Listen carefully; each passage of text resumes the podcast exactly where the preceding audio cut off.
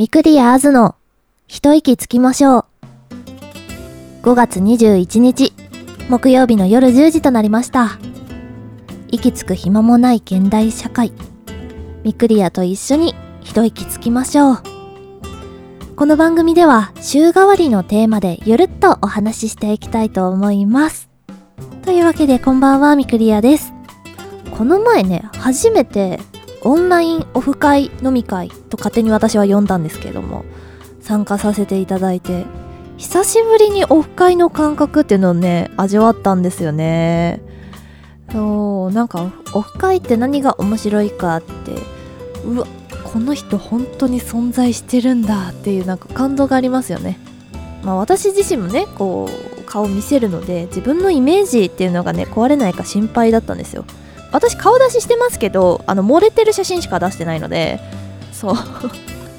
まあでもそうでもなかったようでね。はいよかったです。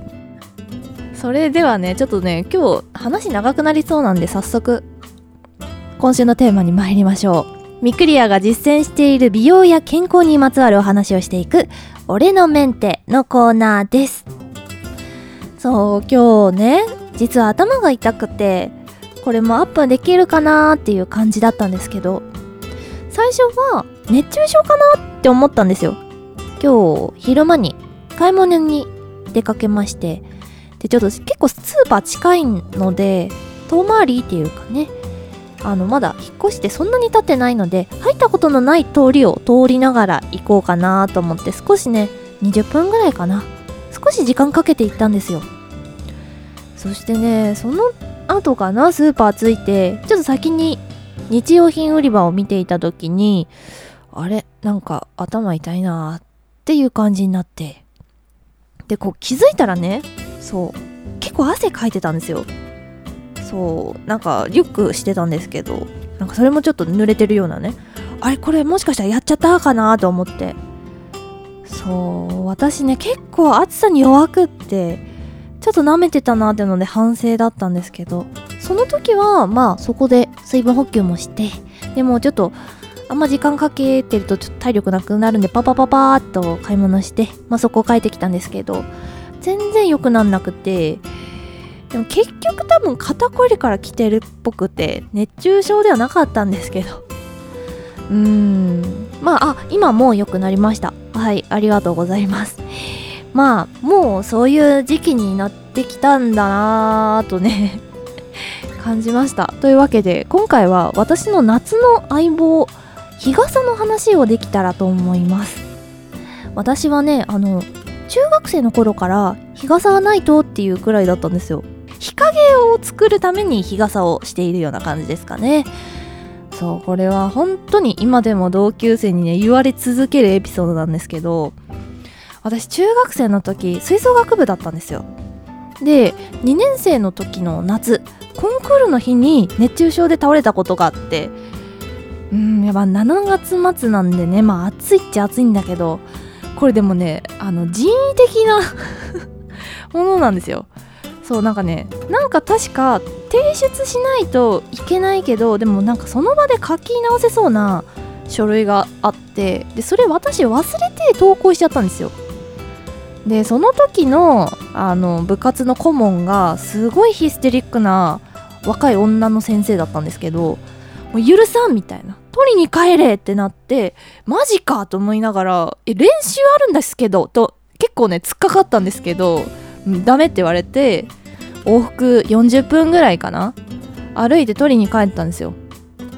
そう。まあそうなしかもさ行きも1回行ってるからだから多分合計で1時間ぐらい歩いてるのね外をね。まあそらなるわなっていう感じで。そうなりました。はい。で何がまずかったかっていうとね私その時のコンクールの曲の中で曲始まって5小節目ぐらいで結構大事なソロパートあったんですよ。アルトサックスをやってたんですけどね。そう。だからもう正味最後の練習とかマストで出ないといけない あの結構大事な 演奏者だったはずなんですけどもう途中最初出たんですよ最後の合わせでね。でもちょっとね吐きそうになるくらい苦しくなっちゃってもうすいませんっていうのであのー、保健室に行ったっていう感じでね。本当に迷惑かけちゃいました周りに。うん。でまあその後どうなったかっていうと、まあ、なんとかね回復したんですよ。なんかみんなでみんな電車でねあの会場に行くところをあの私だけちょっとね特別扱いしてもらって楽器を積んだトラックにね乗せてもらったりとかコーチが配慮してくれてなんかそういう風にさせてもらってなんとかねあの治ってきて演奏できました。はいほんとね思い出深いんですけどまああの強豪の学校じゃなかったんですよ。うん。なのでもう審査員の方とかもね多分曲の最初だけ聞いてコメント書いて耳休めるっていうそういうまあ学校だったんですけどね。そう。なのでその冒頭のソロを聞いてくれて、まあ、コメント書いてくれたんだなと思います。あの私のソロをね褒めてくれるコメントばっかりで。当時私は嬉しかったんですけどでも周りの仲間どう思ってたんだろうなーってちょっとね気まずかった。思い出です。でも本当にみんなねあの友達とかみんな心配してくれてね。そうそれ以来もうお前は日傘じゃないとダメだってなってあの常にねあの外歩く時は日傘さすようにしてます。中2の時は帽子でなんとかしてたんですけどね、うん、帽子じゃダメだったみたいでね。そう。あの高校生ぐらいの時はもう帽子に日傘っていうねダブルダブル使いをやってたりしました。はい。で今はえっ、ー、とね去年買ったアシアロサブランの傘を使ってます。これはすごいよ。あもう完全に日陰。日陰ですこれは。そう結構ね高級なあの傘で結構ね買うのもえいやって買ったんだけど本当に明らかに体感温度変わります。本当に日陰だよ。高級日傘2択なんですよ大抵。アシアロサブランの傘を買うかサンバリアの傘を買うかの2択なんですけど。うん。これはねあの私友達がたまたまどっちも買っててなんでねどっちも見せてもらえる機会があってそうそれを見させてもらった上で芦屋にしました。でもねどっちもね日陰は日陰でした。そう。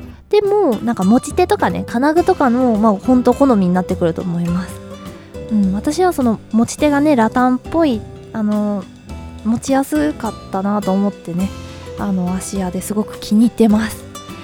でもねやっぱねサイズは間違えたかな。一番大きいの買えばよかったなーってなんとなく思います。そう今からあのね買っとかないとねあのもうどんどんどんどんね人気なのであのね柄とか好きな模様とか色とか、なくなってくるのでね是非見てみてください。でね日傘ってあんまり男性って使わないと思うんですよ。でもね個人的にはもっと男性も使うべきだと思ってます。前職の時ね違う部署の部長さんが使っててそうあいいなーと思ったんですよ。なんかアウトドアブランドのなんかね日傘でした。もう明らかに涼しげなんですよ。そうだからいいなーと思って。なんかねゴルフのキャディーさんみたいなそこまででかくはなくてねどこのだったんだろうな。うん。あのぜひあの男性もね使ってみた方がいいと思います。というわけで今回は私の夏の相棒日傘のお話をしました。皆さんねマスクしてるとほんと呼吸苦しいし体感温度も上がると思うんですけどどうか熱中症にはお気をつけください。来週はミクリアノートのコーナーです。それではまた次回お会いいたしましょう。バイバーイ。